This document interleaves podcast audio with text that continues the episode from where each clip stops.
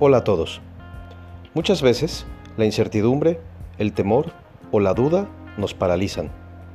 Y seguramente habrás escuchado muchos consejos de cómo salir adelante en esas situaciones. Si alguno te funciona, utilízalo. Si no has conocido alguno, búscalos, que hay muchos por ahí. Lo que yo quiero decir aquí, ya sabes que es más fácil y sencillo. Te vas a equivocar. Punto. El agua moja, el fuego quema y las personas se equivocan. Aprende de tus errores, cambia la estrategia, hazte más fuerte con esa experiencia, etcétera, etcétera, etcétera. Bien, pero lo que yo te digo es, no pierdas tu paz, no te pelees con eso. Va a pasar, punto.